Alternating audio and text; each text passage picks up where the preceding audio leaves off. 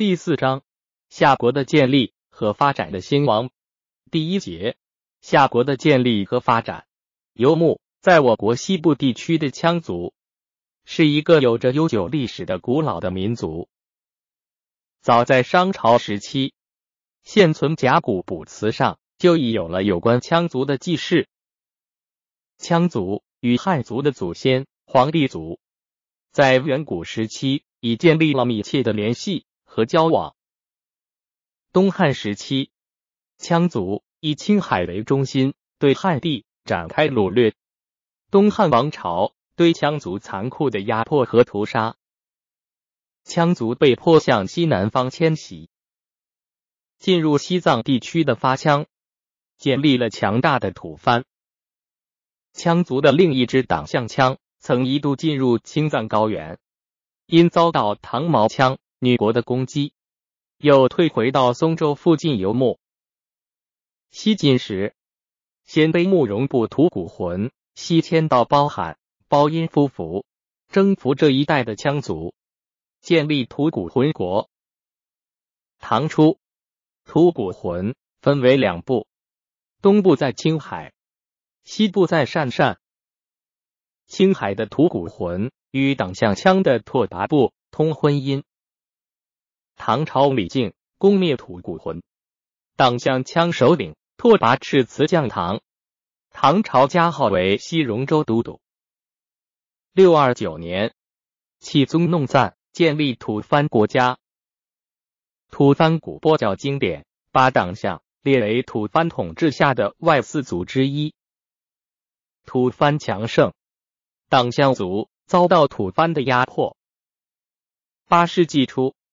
吐蕃袭杀党项拓跋首领，党项各部落被迫迁移到今甘肃和陕西北部一带。迁到夏州的部落被称为平夏部。唐朝末年，在黄巢领导的农民革命战争中，唐朝利用沙陀党项兵去镇压起义的农民。党项平夏部首领拓跋思恭。出兵助唐，镇压黄巢，随李克用。攻占长安。唐朝以夏州。为定南军，加司攻节度使，进爵夏国公，赐姓李氏。从此，党项族。便具有银、夏、隋、晋、右等五州地区。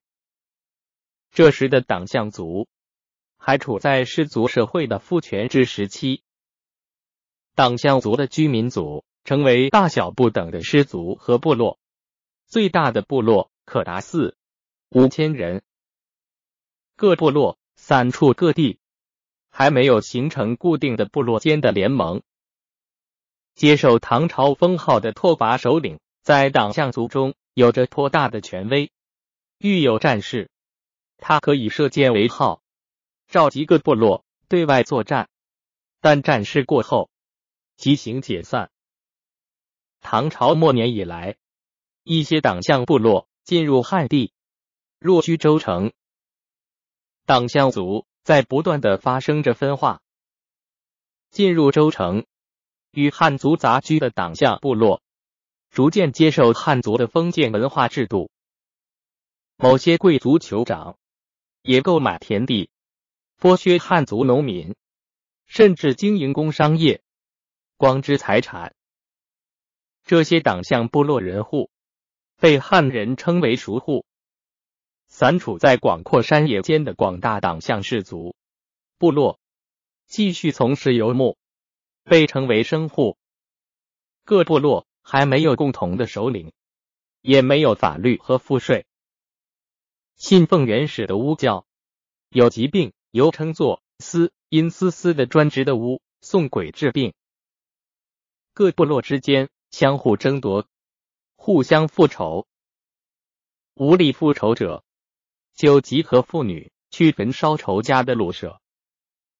求解后，双方引鸡、猪、全血盟誓，杀人者可出命，价钱偿命。这些状况说明。党项族中已确立了私有财产制，并为争夺财产和奴隶而展开内部的和对外的争夺。党项的生户部落不断向汉族地区去掳掠牲口做奴隶，但是在唐、五代时期，党项的奴隶制不可能得到迅速的发展。唐朝和吐蕃都是强大的国家，五代时，后梁、后唐仍有足够的力量控制着西北。契丹建国后，国势强大。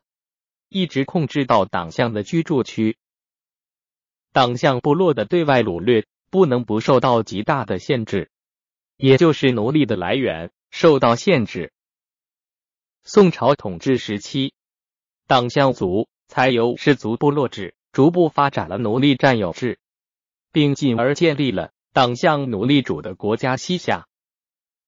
一党项族的对外掳掠和奴隶占有制的发展，党项族。处在宋、辽和吐蕃之间，它的发展不能不伴随着频繁而错综的对外斗争，经历了复杂的发展过程。党项族拓跋思恭的后裔继续继承唐朝定南军节度使的称号，后周时又加号西平王。九六年，宋朝建国，宋太祖加给定南军节度使李宜兴。以太尉的称号，继续承认他的职位。九六二年，宜兴向宋朝进贡马三百匹，对宋臣服。但随着宋朝对党项的压迫和党项对外掳掠的发展，斗争不可免的展开了。宋朝派张吉、因积极守钦州，设置四门寨，侵占党项羌地。又拘留党项人户，扣押在志愿做人质，至死不放。在环州一带，向党项部落强制推行汉地的剥削制度和买粮草。宋朝统治者对党项进行了残酷的压榨，党项部落日渐强大，也在不断展开对汉地的掳掠。十余年间，掳去人口。牛羊以万计，掳掠奴隶的增加，又促使党项各部落之间展开了相互的争夺。